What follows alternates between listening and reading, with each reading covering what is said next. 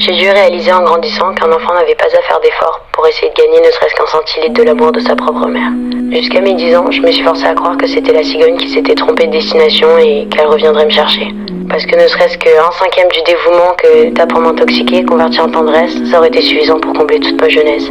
J'ai la gorge qui serre quand je repense à toute cette énergie investie en armes sentimentales pour me détruire ma base mentale. J'ai 20 ans et tu ne connais même pas ma couleur préférée.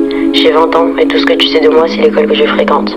J'ai 20 ans et tous les 3 mois, lorsque tu m'envoies un message, c'est mon relevé de notes en annexe que j'ai déjà reçu il y a une semaine. Avec le temps, je suis passé par la tristesse, la colère, la haine, le désespoir, jusqu'à enfin arriver à mon stade actuel, celui de la constante. Pas de haut, pas de bas, plus de surprise, seulement quelques déceptions qui s'accumulent avec le temps.